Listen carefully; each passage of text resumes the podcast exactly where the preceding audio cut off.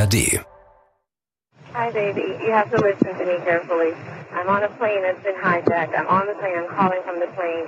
I want to tell you I love you. Please tell my children that I love them very much. And I'm so sorry, babe. I hope to be able to see your face again, baby. I love you. Bye. What's this other jet doing? What's this other jet doing?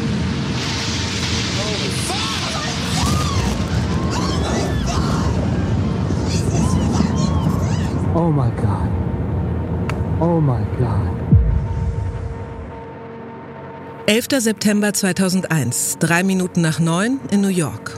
Die Welt blickt gebannt auf diese Stadt. Gerade ist ein weiteres Flugzeug in das World Trade Center geflogen und hat damit klargemacht, dass das alles einem Plan folgt. Dass das eben kein Defekt, kein Fehler war, sondern Absicht. Es ist gerade 17 Minuten her, seit das erste Passagierflugzeug in den Nordturm raste. Die Rede ist da noch von einem verwirrten Piloten. Kamerateams bauen sich auf, gerade rechtzeitig, um diesen zweiten Einschlag zu drehen, der weltweit live verfolgt wird.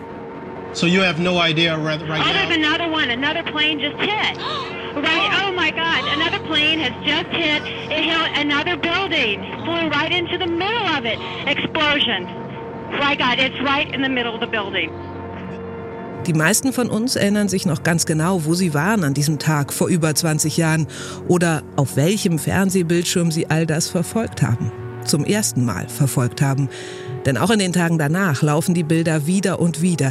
Erst die Flugzeuge, dann die brennenden Türme und schließlich, wie sie einstürzen, zusammenrauschen. Der 11. September war ein Tag in Schockstarre. Die Tage danach aber bringen Gewissheiten, erste Antworten. Und an diesem 13. September 2001 wird auch im weit entfernten Karlsruhe einiges klar.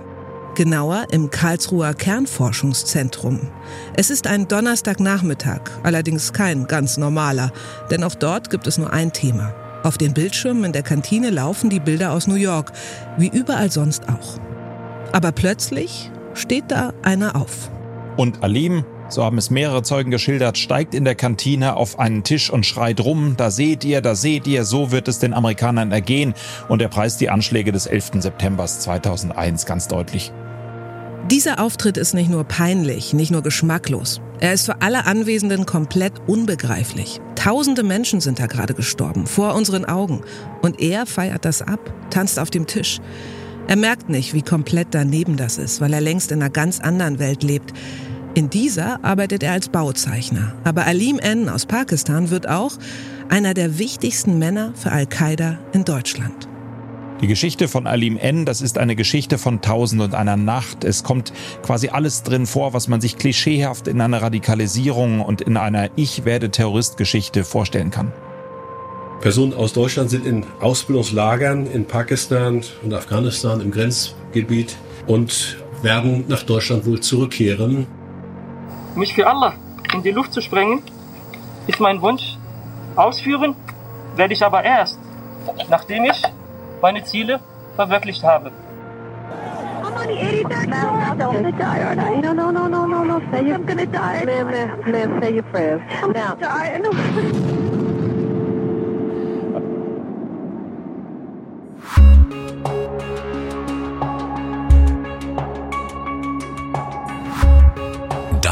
Matters. Geheimnisse der Geheimdienste.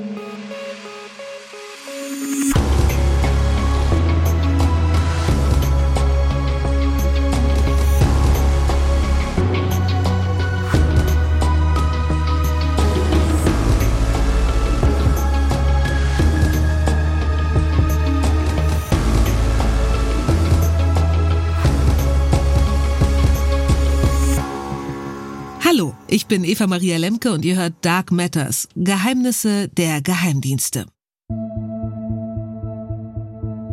Verfassungsschutz, Bundesnachrichtendienst, MAD, wenn eine Terrorzelle, wenn ein Verschwörungszirkel ausgehoben wird, dann fallen immer ihre Namen. Wir bekommen also von den Geheimdiensten nur was mit, wenn es richtig gut bei ihnen läuft oder eben richtig mies, wenn Doppelagenten auffliegen oder sie viel zu lange gepennt haben. Von genau diesen Momenten erzählen wir in diesem Podcast. Von den großen Ermittlungen, den Skandalen und den Schieflagen. Den Augenblicken also, die uns alles über Geheimdienste verraten, was wir eigentlich nie wissen sollten. Diesmal geht es um den islamistischen Terroristen Alim N., den Mann, der eine Zeit lang als Al-Qaidas Mann in Deutschland galt, als einflussreichster Unterstützer auf jeden Fall. Und die Frage, warum ihm das lange niemand richtig nachweisen kann, warum er trotzdem Zugang zum Gelände des Kernforschungszentrums hatte und wieso ausgerechnet der Handel mit Halbedelsteinen die perfekte Tarnung für ihn wurde. Der Schmucksteinhändler und die Terrorpläne. 11. September 2001, die ganze Welt oder jedenfalls weite Teile der westlichen Welt unter einem großen Schock. Sagt ARD-Terrorismusexperte Holger Schmidt. Und in den Tagen nach diesem großen Schock beginnt diese Geschichte. Denn am 13. September ändert sich alles für den Mann, der da auf dem Kantinentisch getanzt hat, vor Freude über die gelungenen Anschläge. Alim N. ist damals technischer Zeichner, arbeitet auf dem Gelände des Kernforschungszentrums, ein Riesenforschungsareal am äußersten Rand von Karlsruhe. Hunderte Menschen arbeiten dort. Der Forschungsreaktor ist zu diesem Zeitpunkt zwar schon abgeschaltet, aber radioaktiver Müll wird noch jede Menge auf dem Gelände gelagert. Also nicht einfach irgendein Arbeitsplatz. Vor allem für einen, der massenhaftes Morden für einen Grund zur Freude hält und den der Verfassungsschutz schon einmal auf dem Kieker hatte. Die direkte Folge seines Auftritts in der Kantine? Alim N. verliert seinen Job. Sofort. Fristlose Kündigung. Es wird klar, da hat jemand ziemlich großen Mist gebaut, denn jemand wie Alim N. hätte niemals dort arbeiten dürfen. Er hätte eine Sicherheitsüberprüfung machen müssen äh, nach Atomgesetz, weil er da eben im Umfeld äh, auch von, von radioaktiven Stoffen ähm, eingesetzt war, weil er entsprechende Gebäude betreten hat. Das Atomgesetz mit ganzem Namen Gesetz über die friedliche Verwendung der Kernenergie und den Schutz gegen ihre Gefahren regelt genau, wer wie mit radioaktiven Stoffen in Deutschland umgehen darf. Und zwar nur diejenigen, deren Zuverlässigkeit überprüft worden ist. Vom polizeilichen Führungszeugnis bis zur Auskunft beim Finanzamt wird alles Mögliche abgeklopft über die Bewerberinnen und Bewerber und natürlich auch Erkenntnisse des Inlandsgeheimdienstes eingeholt, der Bundes- und Landesämter für Verfassungsschutz. Und die entsprechende Regelanfrage nach seiner Person ist beim Verfassungsschutz Baden-Württemberg versandet. Man hat ihn diese Hilfstätigkeiten für das Kernforschungszentrum machen lassen. Es ist dann irgendwo so zwischen Büroversehen und Schlampigkeit und man weiß es nicht so ganz genau. Und so lief das wahrscheinlich ab. Das Verfassungsschutzamt in Stuttgart wusste bereits, dass Alim N. in islamistischen Kreisen unterwegs war und reichte eine Warnung ans Landesumweltministerium weiter. Die waren zuständig für seinen Zugang aufs Gelände. Nur hat diese Verschlusssache im Umweltministerium dann einfach keiner aufgemacht. Sie lag da. Und sie lag da, zwei Monate lang, bis zu eben diesem 13. September, als Alim N. sich quasi selbst entlarvte und sein Freudentänzchen aufführte. Erst da wurde dann plötzlich jemand wach. Und dann hat man dort gesehen, ah Mist, ja, liegt hier schon, liegt hier quasi schon auch mit dem, ich sag's jetzt mal sinnbildlich, mit dem roten Ausrufezeichen, aber ist irgendwie nicht weitergeleitet worden. Also ist so ein klassisches Büroversehen, ja, Versagen kann man auch sagen, gewesen und äh, hat dann natürlich entsprechend auch für Aufregung gesorgt. Vielleicht passt dieses Versehen aber auch in die Zeit damals. Islamistischer Terrorismus, das ist vor dem 11. September 2001 irgendwas, das ganz weit weg ist, das mit uns hier überhaupt nichts zu tun hat. Heute undenkbar. Vor 9-11 total normal. Das ist eine Zeit gewesen damals, in der galt das so etwas als obskur, dass es da eine islamistische Bedrohung geben könnte und dass es da vielleicht auch unter diesen Wissenschaftlern, äh, die erstmal vielleicht einfach nur aus einer fremden Kultur stammen, trotzdem auch gefährliche Menschen geben könnte. Das erklärt auch, warum die Behörden damals eben nicht mit Feuereifer hinterher sind. Okay, da hat jemand, den der Verfassungsschutz als radikal im Visier hat, Zugang zum Gelände des Kernforschungszentrums. Was soll der schon vorhaben? Es wirkt fast so, als würden sie die Prüfungen des Verfassungsschutzes gar nicht wirklich ernst nehmen. Aus heutiger Sicht, mit dem Wissen um den 11. September, Nizza, Paris, den Breitscheidplatz, absolut undenkbar, dass eine solche Warnung einfach so unter den Amtstisch fällt. Schon das wenige, was man vorher wusste über seine Kontakte in der radikalen Szene in Deutschland, das hätte eigentlich schon gereicht, ihm diese Sicherheitsüberprüfung nicht zu geben. Das Landesamt für Verfassungsschutz hat Alim N. nämlich schon seit Jahren auf dem Schirm. Ein Grund, er geht regelmäßig zum Freitagsgebet. Und zwar nicht irgendwo, sondern in den streng religiösen Moscheen der IGD, der Islamischen Gesellschaft Deutschland. Mit engen Kontakten zu radikal-islamistischen Gruppen wie der ägyptischen Muslimbruderschaft. Es gibt äh, eine sehr denkwürdige äh, ZDF-Reportage. Der damalige ZDF-Reporter hat ihn zu Hause besucht und hat äh, erzählt, diesem Mann wird vorgeworfen, er ist jetzt einer der äh, Krieger von, von Al-Qaida und hat so deutlich einen Unterton drin gehabt, den man so deuten konnte. Jetzt geht die Hysterie hier auch los, jetzt wird hier jeder für verdächtig gehalten. Seht doch diesen bärtigen Mann auf dem Balkon seines Mehrfamilienhauses mit seinem Sohn neben sich. Das kann doch alles gar nicht ernst sein. Heute wissen wir, das war alles andere als eine Hysterie. Also selbst nach seinem Freudentanz zum 11. September in aller Öffentlichkeit wird er noch unterschätzt. Zeit, dem mal auf den Grund zu gehen. Wer ist dieser Alim N wirklich und wie gefährlich ist er? Geboren wird er in Pakistan, Anfang der 60er Jahre. Er ist also fast 40, als die Flugzeuge in das World Trade Center fliegen. Aber schon sehr früh, schon in Pakistan, fand er zu einem strengen, fast extremistischen Glauben. Die Geschichte von Alim N, das ist eine Geschichte von Tausend und einer Nacht. Es kommt quasi alles drin vor, was man sich klischeehaft in einer Radikalisierung und in einer Ich werde Terrorist-Geschichte vorstellen kann. Erst mit 27 kommt er nach Deutschland, um zu studieren und um zu heiraten. Und er hat sich sehr gezielt eine Frau gesucht. Die Frau, die er sich gesucht hat, hat er geheiratet. Und diese Frau heißt Katja. Sie hat bereits einen kleinen Sohn. Und dass Alim eine Deutsche heiratet, ist kein Zufall. Nach Eindruck von vielen, äh, die sich mit seiner Biografie beschäftigt haben, ist diese Ehe, ist vielleicht auch dieses Kind sein Schlüssel gewesen, die deutsche Staatsangehörigkeit zu bekommen und in Deutschland zu bleiben. Und wirklich, nur wenige Jahre nach der Hochzeit nimmt Alim die deutsche Staatsbürgerschaft an.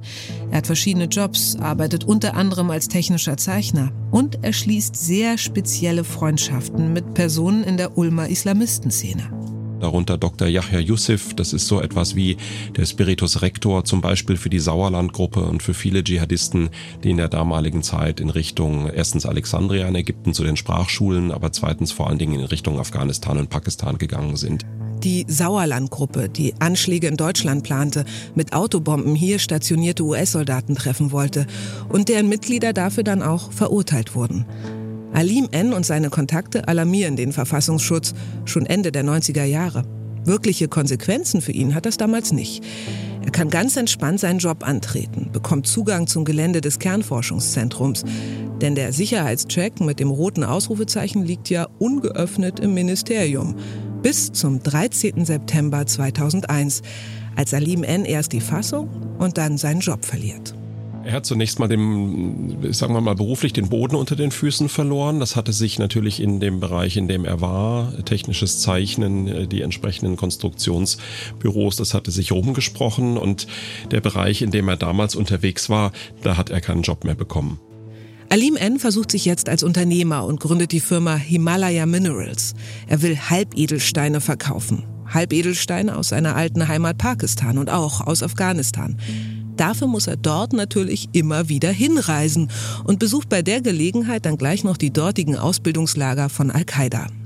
Also das ging so ein bisschen hin und her und, und war unstet. Ähm, aus Sicht der Ermittler im Nachhinein aufgerollt, war das aber alles auch eben durchsetzt äh, mit Kontakten zu Al-Qaida und äh, ja zu Terrororganisationen in der Gegend. So, Al-Qaida fällt hier schon ein paar Mal, deswegen erklären wir es doch gleich noch. Al-Qaida mit ganzem Namen Tanzim al-Qaida al-Jihadi, übersetzt Organisation der Dschihad-Basis.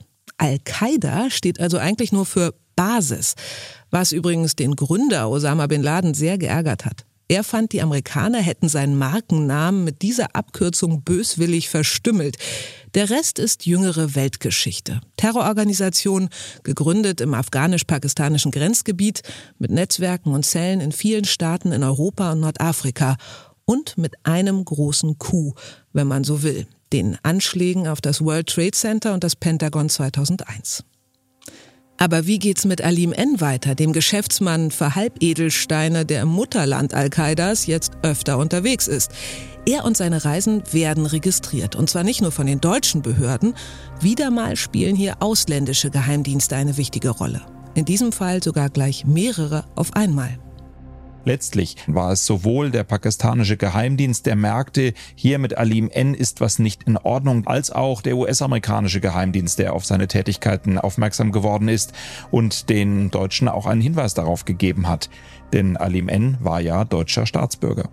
Hinweise hin oder her. Es passiert erstmal nichts. Mehrere Jahre lang. Alim N. reist munter nach Pakistan, nach Afghanistan. Er versorgt die Terrorcamps mit allem, was so gebraucht wird. Nachtsichtgeräte, Funkgeräte, schusssichere Westen und Rechner. Und natürlich Geld. Knapp 80.000 Euro insgesamt sollen es gewesen sein. So geht das scheinbar völlig unbemerkt bis zum 18. Juni 2007. Alim N. verabschiedet sich gerade herzlich am internationalen Flughafen in Lahore von seinen Begleitern. Im Gepäck 25 Kilogramm Lapislazuli, der tiefblaue Stein mit den gelben Sprengseln, den er in der Grenzregion gekauft hat. Damit will er jetzt zurück nach Deutschland. Aber daraus wird nichts. Alim N. wird noch am Flughafen vom pakistanischen Geheimdienst ISI festgenommen. Also ich glaube, der pakistanische Geheimdienst ISI, EASY, ist keine Behörde, mit der man näher Kontakt haben möchte. Da gibt es viele Schilderungen, dass die alles andere als zimperlich sind, dass die massive Menschenrechtsverletzungen an ihren Gefangenen begehen und dass das völlig jenseits von dem ist, was wir in Mitteleuropa an Rechten von Gefangenen und an menschenwürdiger Behandlung kennen. So ergeht es auch Alim N. Zumindest erzählt er später davon. Er wird in den zwei Monaten seiner Haft ständig von einem Ort zum anderen verschleppt. Er schläft in fensterlosen Zellen oder in Räumen, die absichtlich so kalt gehalten werden, dass man dort unmöglich schlafen kann. Dazu Folter, grausamste Verhörmethoden. Er berichtet von Fausthieben, Ohrfeigen, Nahrungsentzug, Elektroschocks. Unser Experte Holger Schmidt sagt, alles, was Alim N. über seine Haftzeit in Pakistan erzählt, klingt plausibel. Andere Gefangene aus der Zeit und aus der Region erzählen ganz Ähnliches. Das ist für mich insofern absolut glaubhaft, dass er eben sagt, dass er über Stunden hinweg befragt worden ist, äh, dass er aufgehangen worden ist äh, an, an Händen und wenn ich es richtig entsinne, sogar Füßen, dass er geschlagen worden ist, dass man dazu auch äh, eine Konstruktion verwandt hat, wo an einer Art Latte ein Stück von einem Autoreifen befestigt gewesen ist, als eine so eine Art Peitsche und dass da, da ja wirklich einfach mit brutalster körperlicher Gewalt und mit psychischem Druck eben versucht versucht worden ist, äh, aus ihm Aussagen herauszuprügeln und ihn zu Aussagen zu bewegen. Seine Frau erfährt von der Festnahme ihres Mannes übrigens erst zwei Tage später. Es klingelt an der Tür in Germersheim, dieser kleinen Kleinstadt in Rheinland-Pfalz. Zwei Polizeibeamte erzählen, ihr Mann sei in Pakistan festgenommen worden. Genaueres wissen sie nicht. Schönen Tag noch. Der deutsche Geheimdienst weiß da schon einiges mehr. Zur gleichen Zeit liefern die pakistanischen Amtskollegen den ersten von drei Berichten. Darin werden Alim Ens Aussagen genau aufgelistet. Auch das Geständnis, dass er in einem Al-Qaida-Camp gewesen sei. Die Papiere tragen keinen Briefkopf, keinen Stempel. Sie sind nicht unterzeichnet. Oben steht nur ein nebulöses From Friends to Friends. Von Freunden an Freunde. Der wahrscheinlichste Grund für diese wenig offizielle Aktenführung, das alles hat Alim N. nicht freiwillig ausgeplaudert. Die Freunde vom pakistanischen Geheimdienst ISI haben es wohl eher aus ihm rausgepresst, unter Folter oder angedrohter Folter. Aber die Aussagen selbst auf den knapp 13 Seiten sind sehr alarmierend. Er beschreibt geheime Orte, Komplizen, Geldübergaben, scheint sich bei Al-Qaida gut auszukennen und mit der Führung sehr gut zu verstehen. Schon drei Tage nach Alim Ns Festnahme in Pakistan gibt es in Berlin eine Krisensitzung. Man wähnt sich in großer Terrorgefahr. Der Fall ist das eine. Da wird's konkret. Aber eine CIA-Analyse hat ergeben, dass Alim N. nicht der einzige Deutsche ist, der Al-Qaida Besuche abstattet. Bei der Sitzung dabei sind unter anderem der damalige Bundeskriminalamtschef Jörg Zierke. Personen aus Deutschland sind in Ausbildungslagern in Pakistan und Afghanistan im Grenzgebiet und werden nach Deutschland wohl zurückkehren. Wolfgang Schäuble, damals 2007 noch Bundesinnenminister. Wir sind Teil dieses weltweiten Gefahrenraums. Die Gefahr ist eine ernste und wir müssen alles tun, was wir tun können, um Sicherheit im Rahmen des Menschenmöglichen zu gewährleisten. Und Kanzlerin Angela Merkel. Die alte Trennung von innerer und äußerer Sicherheit ist von gestern. Wir müssen in ganz neuen Zusammenhängen denken insbesondere auch mit dem Blick auf die Rolle der Bundeswehr, auch im Zusammenhang mit terroristischen Gefahren in ausgewählten Bereichen mit dem Einsatz der Bundeswehr im Innern. Man ist also alarmiert in Deutschland und gegen Alim N laufen Ermittlungen an. Wieder einmal. Der sitzt währenddessen in Pakistan in Haft. Zwei Monate lang. Zwei höchstwahrscheinlich schreckliche Monate mit Folter, Verhören und Grausamkeiten. Als er am 26. August 2007 nach zwei Monaten plötzlich freigelassen wird, macht er sich sofort wieder auf den Weg zurück nach Deutschland. Und die deutschen Ermittler stehen vor einem Dilemma. Sie wissen, dass Alim N. einer dieser Terrorcamp-Heimkehrer ist, vor denen sie gerade gewarnt wurden. Sie haben seine Aussagen aus Pakistan erhalten. Sie müssten ihn jetzt eigentlich so schnell wie möglich festnehmen, um ihn sozusagen aus dem Verkehr zu ziehen. Am besten gleich, wenn er in Deutschland landet. Aber dafür brauchen sie einen richterlichen Beschluss und dafür wiederum handfeste Beweise. Die fehlen ihnen. Die Aussagen aus Pakistan reichen nicht, weil sie möglicherweise unter Zwang aus ihm herausgepresst wurden. Sie haben also nicht wirklich etwas gegen Alim N in der Hand. Ganz kurz mal, was passiert eigentlich, wenn die Geheimdienste nicht weiterkommen mit ihren Methoden? Denn polizeiliche Arbeit, also Hausdurchsuchungen, Festnahmen und so weiter, das sollen sie ja ausdrücklich alles nicht machen.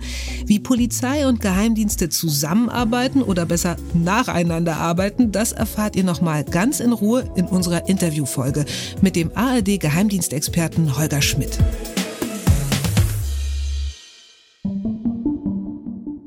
Auf der Suche nach Beweisen durchsucht die Polizei Alim Ns Wohnung in Germersheim. Sie finden Al-Qaida-Flugzettel, eine Anleitung zum Bau von Sprengfallen und Kaufbelege für Kampfequipment und Funkgeräte, Fernrohre, Nachtsichtgeräte. Nichts wirklich Gravierendes, aber es reicht erstmal. Und so kam es dann dazu, dass er dann plötzlich in Frankfurt am Flughafen ankam, dort dann äh, von deutscher Polizei im Auftrag des Generalbundesanwalts festgenommen war und auf ein entsprechendes Ermittlungsverfahren wartete. Alim N. wird in eine Mainzer Klinik gebracht und dort untersucht. Denn für seinen Besuch in einem der Terrortrainingscamps im pakistanisch-afghanischen Grenzgebiet soll es einen Beweis geben. Angeblich hat er sich bei einem Sprengtraining die rechte Hand und den Arm verletzt. Und tatsächlich hat er da etwas, das aussieht wie eine schlecht verheilte Sprengstoffwunde, aber auch jede Menge halbseidene Erklärungen dafür. Mal war es ein Unfall mit heißem Öl, bei der nächsten Befragung ist beim Böllern was schiefgelaufen. Die Ermittler aber halten die Version aus Pakistan am Ende für wahrscheinlicher. Und ein Gerichtsgutachten bestätigt auch, das muss Sprengstoff gewesen sein.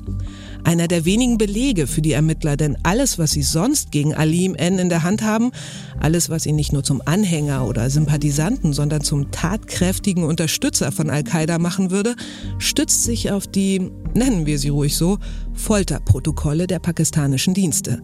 Und das bringt sie in Nöte. Sie wissen, wie gefährlich Alim N. ist, aber sie haben es auf eine Art erfahren, die absolut verwerflich ist. Diese 13 Seiten voller Geständnisse im schwarzen Aktenordner, sind sie jetzt der Sündenfall oder ein Riesengeschenk?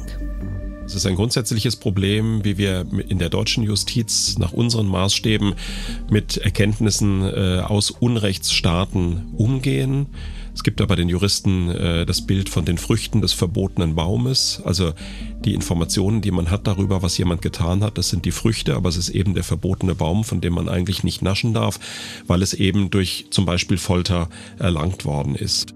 Holger Schmidt meint, wenn es um ganz konkrete Anschlagsplanungen geht, dann schauen die Geheimdienste auch mal in eine andere Richtung und achten nicht so genau darauf, woher die Informationen jetzt genau kommen. Ich kann ja nicht etwas ignorieren, wenn ich weiß, morgen um elf da und da, kann ich ja nicht sagen, oh, das äh, kümmert mich jetzt aber nicht, weil es ist unter Folter entstanden. Ich muss ja trotzdem gucken, ob ich im Bereich der Gefahrenabwehr etwas machen kann. Da ist es noch sehr einfach.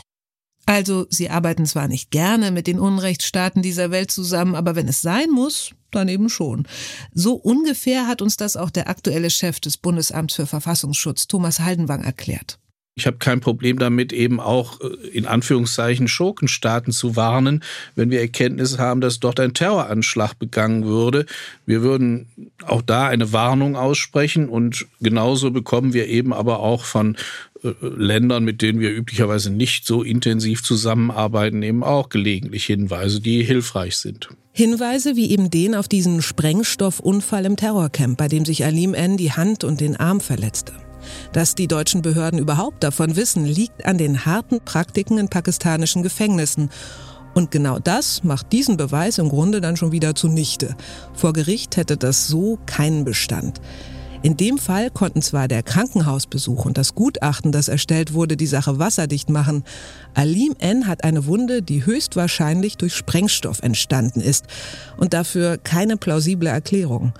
Aber so gut lässt sich nicht alles belegen, was die Bundesanwaltschaft gegen Alim N in der Hand hat. Die Vernehmungsprotokolle aus Pakistan sind alles andere als eine solide Grundlage dann wird das auch verfassungsrechtlich bedenklich und deswegen war nach meinem Eindruck für das Oberlandesgericht äh, Koblenz und für die Vorsitzende Richterin Angelika Blättner eben ganz wichtig, dass alle Erkenntnisse, die sie für ihr Urteil, das Urteil ihres Senats hat und braucht, dass die eben auch andere Tatsachengrundlagen hat. Die Strafverfolger müssen sich also quasi doppelt absichern. Jedes Geständnis aus den mutmaßlichen Foltervernehmungen muss auch noch ein Backup haben, einen zweiten, unanfechtbaren Beweis. Und das ist gar nicht so einfach. Genau in diesem Moment, als den deutschen Behörden klar wird, dass sie alles wissen und gleichzeitig fast nichts davon verwenden können, tritt ein unerwarteter Zeuge auf den Plan. Damals habe ich ihn zunächst im Gericht wahrgenommen, ein junger Mann, der durchaus selbstbewusst da auftritt, sehr darauf bedacht, da einen, einen korrekten Eindruck äh, vor Gericht als Zeuge zu machen, sehr darauf bedacht, das möglichst alles akkurat zu schildern, was ihm am Herzen lag. Der Zeuge heißt Yannick N., Anfang 20, und er ist Alim Ns Stiefsohn. Er wird plötzlich zur Schlüsselfigur in diesem Fall. Der Prozess beginnt über ein Jahr nach Alim Ns Rückkehr aus Pakistan im Dezember 2008 und der junge Mann mit dem kurzen Militärhaarschnitt, Hemd und Jackett, immer kerzengerade, immer überpünktlich in diesem gediegenen, holzvertäfelten Gerichtssaal im Oberlandesgericht Koblenz dabei, er wirkt wie das ganze Gegenteil seines Stiefvaters Alim, der zusammengesunken in einem ausgebeulten Pullover den eigenen Prozess verfolgt und meistens schweigt. Und dann ist da dieser aufrechte, auskunftsfreudige Yannick, der immer eine kleine Deutschlandflagge am Revers trägt. Es war ein Signal an den Alim und zu zeigen von vornherein, ich bin gegen dich, ich habe mich gegen dich gestellt für Deutschland. Und er zahlt dafür einen hohen Preis. Yannick ist im Zeugenschutzprogramm des Landeskriminalamts Rheinland-Pfalz. Wenn er im Gericht ankommt, dann ist das nicht zu übersehen. Er wird mit mehreren gepanzerten Limousinen vorgefahren und er bleibt nie unbewacht mit Personenschützern wirklich links und rechts, wie man es kaum beim Bundeskanzler sieht, auch in den Gerichtssaal rein. Wenn ähm, Janik aufgefordert worden ist, vom Gericht äh, vorzutreten an den Richtertisch, äh, dann ist quasi ein Bodyguard mit nach vorne gegangen. Das war schon sehr eindrucksvoll. Und ich habe mich natürlich die ganze Zeit gefragt, was treibt diesen jungen Mann an? Diese Frage stellt sich nicht nur Holger Schmidt. Doch im Laufe des Prozesses wird schnell klarer, was ihn motiviert. Vor Gericht erzählt Yannick nochmal die Geschichte von Alim N., so wie er sie erlebt hat. Also der Alim hat mir, ich glaube erst mit 12 oder 13, als ich das alles wirklich verstanden habe, hat er mir erstmal offenbart, dass ich nicht sein leiblicher bin. Ich wusste es bis dahin auch schon, weil ich niemals zu ihm Vater sagen durfte oder Papa. Kurze Rückblende. Als Alim N. die deutsche Katja kennenlernt, ist sie in einer prekären Situation. Alleinerziehend in dieser Kleinstadt. Da wurde man zumindest schief angeguckt, damals, Ende der 80er. Sie war schwanger von einem französischen Besatzungssoldaten, der nichts mehr mit ihr zu tun haben wollte. Sie hatte ein Kind, das Alim N akzeptiert hat, wobei ich tue mich schwer, das so auszusprechen. Im weiteren Verlauf zeigt sich, dass er den Jungen eigentlich nie wirklich akzeptiert oder gar respektiert hat. Alim hat das ja nie wirklich gesagt, dass es eine Scheinehe ist. Ich weiß nur eben von Verwandten eben, dass Alim wirklich alles getan hat, um die deutsche Staatsbürgerschaft zu bekommen. Alim N. behandelt Yannick nie wirklich wie einen Sohn, eher so, wie er die ganze Ehe offenbar nimmt, als Mittel zum Zweck. Katja und ihr Sohn konvertieren zum Islam, für ihn. Yannick erzählt vor Gericht, dass wichtige Köpfe der Islamistenszene bei ihnen ein- und ausgingen, auch von den strengen Verhaltensregeln, die dann zu Hause herrschen. Es darf keine Musik gespielt, nicht mal das Radio angeschaltet werden. Männer und Frauen müssen sich in verschiedenen Räumen aufhalten. Alim N. ist es wichtig, dass er als gottesfürchtiger, strenger Familienvater wahrgenommen wird. Für Mutter und Sohn ist das kaum auszuhalten, hat uns Holger Schmidt erzählt. Für die Ermittler der Bundesanwaltschaft und auch des rheinland-pfälzischen Landeskriminalamts, die in diesem Fall sehr, sehr wichtig und führend waren, wurde relativ schnell klar, dass die Ehe mit Katja alles andere als gleichberechtigt und harmonisch ist, sondern dass Alim N extrem versucht hat, das sehr patriarchalische und auch gewaltbereite Weltbild zu leben, autoritär zu führen und dass der Sohn, den seine Frau mit in die Ehe gebracht hat, überhaupt nichts galt. Es gab dann eigene Kinder, die extrem bevorzugt und vorgezogen wurden. Dann kommt der 11. September 2001. Alim N. ist zu diesem Zeitpunkt 39 Jahre alt. Yannick gerade an der Schwelle vom Jungen zum Teenager. Ich erinnere mich noch sehr gut an den 11. September. Ich kam nach Hause und der Fernseher lief. Ich habe, glaube ich, live den, den, zweiten Einschlag des Flugzeugs gesehen. Aber ich wusste in dem Moment nicht, was ich sagen soll. Ich habe meiner Mutter gesagt, guck mal, Mama, da, da ist gerade ein Haus explodiert. Da ist gerade ein Flugzeug ins Haus eingeflogen, ne, in Amerika. Und ich war total, ich, ich wusste nicht, was ich dazu sagen soll. Ihm ging es also genauso wie vielen anderen an diesem Dienstagnachmittag. Auch er war kaum vom Bildschirm wegzubekommen, bis das Telefon klingelte. Alim war total hysterisch am Telefon. Er hat dann eben am Telefon geschrien, Allahu Akbar, Darabu Amerika. Das heißt dann eben, Allahu Akbar, eben Gott ist, Allah ist groß. Darabu Amerika, sie haben Amerika, also Amerika geschlagen. Also der Alim wusste sofort, was los war. Also in etwa das, was er zwei Tage später auch seinen Kollegen und Kolleginnen in der Kantine lauthals mitteilt. Die Story von dem pakistanischen Bauzeichner in Karlsruhe, der das, was alle Welt in Schrecken versetzt, bejubelt und abfeiert, die geht natürlich rum. Auch über die Stadtgrenze von Karlsruhe hinaus. Reporter, Journalistinnen, Zeitungsleute und Radiomenschen wollen ihn unbedingt sprechen, sich das erklären lassen. Und Alim N. erklärt es auch, aber er erklärt meistens, dass es keine große Sache sei. Und das klingt dann in etwa so. Ich bin schon 15 Jahre hier und 15 Jahre hat man nichts unternommen. Warum soll ich jetzt auf einmal nach dem 11. September einer der Top-Terroristen in Europa gewesen sein? Yannick aber weiß, wie sich Alim hinter der Kamera geäußert hat. Ich weiß nur, dass sich Alim in diesem Moment über die Kameraleute belustig gemacht hat. Ich glaube, er hat irgendwie sowas gesagt nach dem Motto, wenn die wüssten. Heute wissen wir, dass Alim N zu diesem Zeitpunkt bereits die technischen Geräte für das Kriegsgebiet in seiner Wohnung gesammelt, dass er Geld gesammelt hat. Führende Figuren der damaligen Dschihadistenszene gingen bei ihm ein und aus und er war ganz klar bereit, etwas für seinen sehr verehrten Osama bin Laden zu tun, wenn er auch ausdrücklich gesagt hat, nicht bei ihm in der Gegend, mit nicht bei ihm in der Gegend meint Alim N. nicht in Deutschland denn er fürchtet, dass ein Anschlag hierzulande die Situation der muslimischen Bevölkerung noch erschweren könnte. Und nach dem 11. September, erzählt Yannick, wird auch sein Leben ein anderes. Ohne den Job als Bauzeichner hat der Stiefvater jetzt viel Zeit, sich noch mehr seinen radikalen Gedanken zu widmen. Und es zieht ihn immer wieder nach Pakistan. Die komplette Familie muss mit. Auch Yannick. Als ältester Sohn ist er für Alim N plötzlich doch noch von Interesse. Ich möchte, dass du mein Stellvertreter wirst. Dementsprechend hat er mich dann auch ausgebildet. Er hat mich in Glaubensfragen ebenso ausgebildet. Er hat mir den Koran beigebracht. Er hat mich eben auf entsprechende Lehrgänge geschickt, dass ich wirklich ähm, da reinkomme und auch wirklich so anfange zu denken wie er.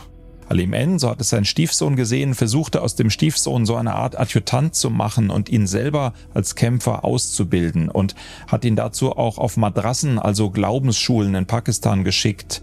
Und wann immer er in Deutschland ist, geht er für Al-Qaida auf die Suche nach neuen Kämpfern. Er hat sich durch viele Spenden und Besuche ein derart hohes Ansehen bei den Al-Qaida-Führern erarbeitet, dass sein Wort Gewicht hat.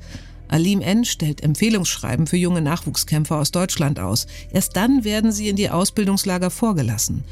Und er wird für Al-Qaida immer wichtiger, als eine Art Ein-Mann-Vertretung der Terrororganisation im westlichen Europa. Alim N. ist so etwas wie der damalige Statthalter von Al-Qaida in Europa gewesen oder jedenfalls in Deutschland. Er rekrutierte Männer für den Kampf in Afghanistan, Schrägstrich Pakistan, er sammelte Spenden, er beschaffte Ausrüstungsgegenstände. Und immer wieder gelingt es ihm tatsächlich, junge Männer für den Al-Qaida-Kampf zu gewinnen. Das passende Anschauungsmaterial, das hat er auch parat. So hat es Yannick später berichtet. Und zu diesen Schilderungen gehört eben auch der Alltag im Haus von Alim N. Dass, wenn Alim entsprechender Stimmung war, Enthauptungsvideos angeschaut worden sind. Der brutalsten Art und Weise. Dass er dann das quasi kommentiert hat, äh, was man daran sehen könne, wie es den Ungläubigen ergeht und wie toll der Kampf von Al-Qaida und Osama bin Laden gegen die Ungläubigen einfach ist. Er wird zum weltanschaulichen Ziehvater für eine neue Generation von Al-Qaida-Kämpfern aus Deutschland. Darunter auch Bekai Harasch. Der kommt aus Bonn, wird manchmal einziger deutscher Al-Qaida-Kämpfer in der Presse genannt und zählt zu den wohl bedrohlichsten Gefährdern in Deutschland damals. Vielleicht erinnert ihr euch noch an dieses Video. 2009 war das. Ein junger Mann mit merkwürdig runtergekämmten Haaren in Anzug und Krawatte vor einem roten Vorhang. Zu der Zeit gab es eine Fernsehrede von Barack Obama mit ähnlicher Aufmachung, die er wohl kopiert hat. In einem anderen Clip kündigt er Anschläge in Deutschland an, falls der Bundeswehreinsatz in Afghanistan nicht beendet wird. Mich für Allah in die Luft zu sprengen, ist mein Wunsch. Ausführen werde ich aber erst, nachdem ich meine Ziele verwirklicht habe. Viele gehen davon aus, hätte Alim N. jungen Männern wie Bekai Harash nicht geholfen, wären sie in den Terrorcamps von Al-Qaida in Pakistan wohl nicht aufgenommen worden. Und in Harashs Fall, sie wären heute noch am Leben. Deutschlands einziger Al-Qaida-Kämpfer Bekai Harash starb 2010 beim Versuch, eine US-Militärbasis in Afghanistan zu stürmen. Alim N. ist also sowas wie die grausige Variante von einem Jugendgruppenleiter in einem Pfadfinderlager oder einem Sportverein. Er sammelt Spenden, er versucht weitere junge Menschen für seine Sache zu begeistern. Er besorgt alles, was nötig ist, damit der Laden läuft. Nur, dass das eben in seinem Fall statt neuer Trikots eher schusssichere Westen sind. Dass die, die mitmachen, wahrscheinlich selbst dabei draufgehen werden. Und mit dem großen Unterschied, dass die Geldsummen, die er da in Germersheim zusammensammelt, jede Spendengeldkassette sprengen würden. Insgesamt fast 80.000 Euro bringt er im Laufe weniger Jahre ins pakistanisch-afghanische Grenzgebiet. Häufig dabei auf diesen Kurierfahrten Yannick, damals im Teenageralter. Er bekommt mit, wie sich sein Vater mit der Al-Qaida-Führung trifft, mit den Militärchefs, mit Ausbildungsleitern, hohen Tieren im Terrorstaat. Yannick lebt zwei Leben in dieser Zeit. In Pakistan will er cool sein und dazugehören, Gotteskämpfer werden. In Deutschland will er cool sein und dazugehören und einfach nur ein ganz normaler Teenager sein. Er ist in deutsche Schulen gegangen, hatte das Bedürfnis, äh, eine Freundin zu haben, hatte Bedürfnis, ein westliches Leben zu führen und dann eskalierte das in, in verschiedenen Situationen. Als Yannick eines Abends nach Hause kommt, wartet Alim N. schon auf seinen Stiefsohn. Er vermutet, dass Yannick sich mit einer jungen Frau getroffen hat. Und ähm, dann hat er mich dann gepackt und hat mich auf den Boden geschmissen, hat auf mich mit der Faust in mein Gesicht eingeschlagen, hat dann gesagt, sag mir, wer diese Frau ist. Wenn du es mir nicht sagst, bringe ich dich um. Er hat so lange auf mich eingeschlagen, bis es an der Tür geklopft hat und die Polizei mit Schlagstöcken in der Tür stand. Die Polizisten finden Yannick völlig eingeschüchtert und mit massiven Verletzungen vor. Alim N. ist immer noch außer sich. Einer der Polizisten hat mir damals gesagt, ich hatte wirklich das Bedürfnis, diesen jungen Mann einfach mitzunehmen und zu sagen, hey, du kannst heute Abend bei mir schlafen, komm doch um Gottes Willen aus dieser Wohnung raus und lass dich hier nicht verprügeln. Aber Yannick bleibt. Noch. Er erstattet auch keine Anzeige. Es wird ihm allerdings immer klarer, er will und kann so nicht weiterleben. Nicht mit ihm. Er hatte ja für sich ganz klar erkannt, dass nicht die Werte seines Stiefvaters richtig sind, sondern dass seine Werte richtig waren, dass er in der Demokratie und äh, in, in unserem Staat etwas Positives gesehen hat, dass er eine Familie gründen wollte, dass ihm Gleichberechtigung zwischen Mann und Frau und, und, und alle unsere westlichen Werte, dass das sein Anliegen war und nicht dieses äh, völlig überkommene patriarchalische, gewalttätige, dschihadistische Lebensmodell seines Stiefvaters. Yannick trifft einen großen Entschluss. Er will weg von all dem und seiner Familie den Rücken kehren. Und dabei bin ich dann auf die Fremdenlegion gestoßen, wo man eben angeboten bekommen hat, neue Identität, was sowieso wichtig wäre für mich in dem Fall. Gute Bezahlung und ähm, Komplettverpflegung. Und auf der anderen Seite könnte ich auch noch etwas gegen die Organisation vom Alim tun. Die Fremdenlegion gilt als die härteste Armee der Welt und als die ultimative Ausbruchsfantasie für viele. Sie gehört zwar zum französischen Heer, aber sie setzt sich nur aus Freiwilligen zusammen, aus über 150 Nationen. Yannick ist fast drin, da vermasselt er die letzte Prüfung und meldet sich stattdessen einfach bei der Bundeswehr, geht zur Marine, bekommt Anerkennung obwohl oder gerade weil seine Kommandanten wissen, aus was für einer Welt er kommt, warum er von zu Hause weg wollte. Jetzt schützt Yannick an Bord der Fregatte Hessen die libanesische Küste gegen die Waffenschmuggler der Hisbollah. Er darf in Paradeuniform mit geladenem Gewehr Spalier stehen, als Frank-Walter Steinmeier, der damalige Bundesaußenminister, das Schiff besucht. Yannick ist endlich angekommen. Aber dann, nur Monate nachdem er bei der Bundeswehr angekommen ist, meldet sich das Landeskriminalamt Rheinland-Pfalz. Sie wollen ihm Fragen stellen zu seinem Stiefvater. Ich habe die Polizisten dann angeschaut und habe erstmal selber ganz tief Luft holen müssen. Habe dann gesagt, ich sage nur aus, wenn ich meinen Job behalten kann. Yannick berichtet ausführlich. Er lässt kein Detail aus. Und seine Aussagen entfalten vor Gericht ihre ganze Wirkung. Aber der Prozess zieht sich, ist extrem kraftraubend. Sieben Monate wird er dauern.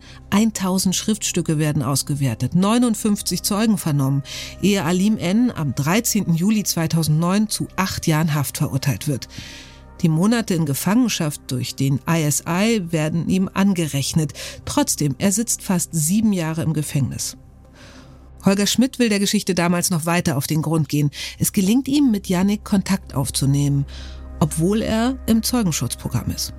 Wir haben uns auf meine Bitte hin mehrfach persönlich getroffen in unterschiedlichen Städten in Deutschland, fernweg von Koblenz oder vielleicht auch ganz nah. Das lassen wir alles mal offen, weil das ist natürlich alles für den Zeugenschutz unglaublich sensibel damals gewesen. Von diesen Interviews wissen wir, für Yannick gibt es kein Happy End. Er wird kurze Zeit nach dem Prozess aus der Bundeswehr entlassen. Die Sache ist ihnen dann doch zu heiß.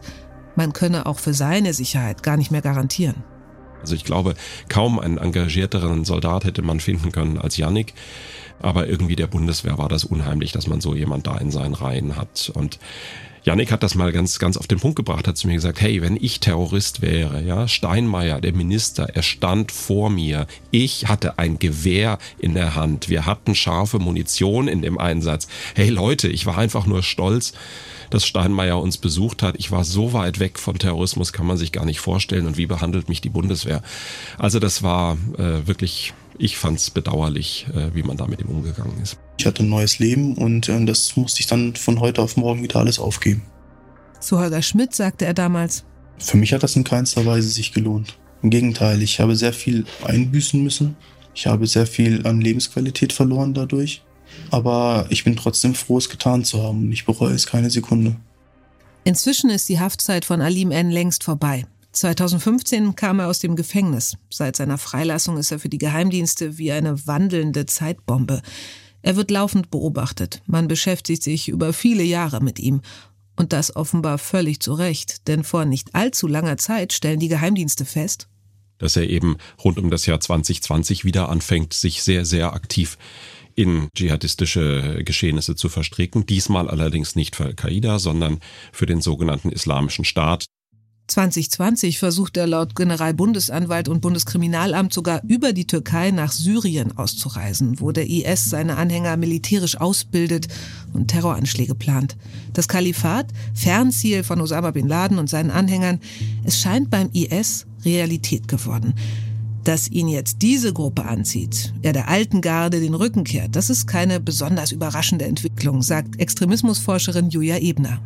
Es hat natürlich der IS gerade am Anfang sehr vielen Sympathisanten, Sympathisantinnen ein attraktives Angebot gemacht und es hat auch bewirkt, dass viele damals von Al-Qaida zum IS gewechselt sind. Dieser Fokus auf den nahen Kampf, auf das Zuschlagen, egal wo und wann, das haben wir inzwischen gesehen und erlebt. In Nizza, Paris, auf dem Berliner Weihnachtsmarkt. Das macht den IS gefühlt zu einer noch gefährlicheren Terrorgruppe, zumindest für uns hier in Deutschland. Und seinen Neuanhänger, Alim N., mit ihm. Er schafft es zwar nicht, in Syrien einzureisen, aber wer, wenn nicht er, kann auch in Deutschland für seine weit entfernten Terrorfreunde tätig werden. Und wirklich, Circa ein halbes Jahr nach seiner Rückkehr aus der Türkei beginnt der inzwischen 60-jährige Alim N. damit, Propaganda des IS in Form von Videos und Texten ins Deutsche zu übersetzen und auf dem verschlüsselten Messenger Telegram zu verbreiten. Das zeigt schon, dass er sehr flexibel war in den Tätigkeiten, die er bereit war zu tun. Also es waren hier alle möglichen Aktivitäten dabei, die zeigen, dass er ein sehr langes Commitment zu islamistischen und dschihadistischen Ideologien hatte. Ich würde aber fast sagen, dass es nicht notwendigerweise die Ideologien waren, die Mitglieder von islamistischen Organisationen wirklich so an den Bewegungen festhalten lassen, sondern dass es eher Identitäts-, Gruppenidentitätsprozesse, ein Gefühl der, der Zugehörigkeit und ein Gemeinschaftsgefühl sind, die da im Vordergrund stehen. Diese Gemeinschaft ist es, die Alim N. nicht loslässt und immer wieder anzieht. Inzwischen lebt er in Römerberg, einer kleinen Stadt südöstlich von Kaiserslautern. Er ist 60 Jahre alt und steht die ganze Zeit unter Beobachtung verschiedener Nachrichtendienste und Polizeibehörden. Er wird als Top-Gefährder bewertet. Am 13. Juni 2022 wird er schließlich wieder festgenommen. Der Vorwurf? Vorbereitung einer schweren, staatsgefährdenden Gewalttat. Also höchstwahrscheinlich plant er einen Anschlag. Diesmal im Auftrag seiner neuen Kommandanten und Vordenker vom sogenannten Islamischen Staat. Alim N. ist, war und bleibt wohl auch eine wandelnde Gefahr. Und er ist beunruhigenderweise der wohl einzige Gefährder, der selbst am meisten dafür getan hat, dass man ihn so auf dem Schirm hatte, als er in Jubel ausbrach. Damals in der Kantine in Karlsruhe am 13. September 2001.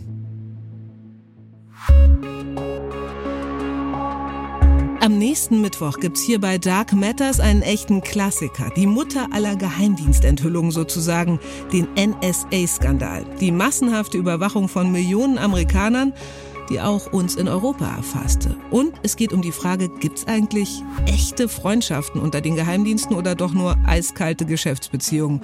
Hört ihr hier bei Dark Matters.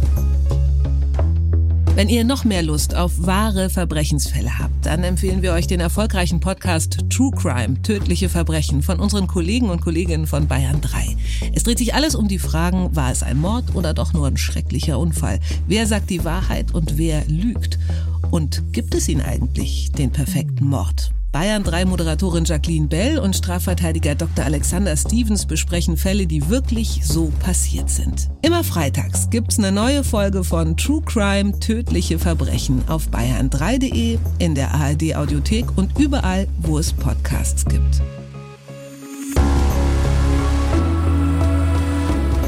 Matters. Geheimnisse der Geheimdienste ist ein Podcast von SWR3 und RBB24 Inforadio. Produziert von Bose Park Productions. Moderation Eva Maria Lemke. ARD Geheimdienstexperten Michael Göttschenberg und Holger Schmidt. Skript Ilona Toller. Redaktion Kilian Pfeffer. Musik und Komposition Nasu Hishri. Schnitt und Post-Production Fabio Lautenschläger.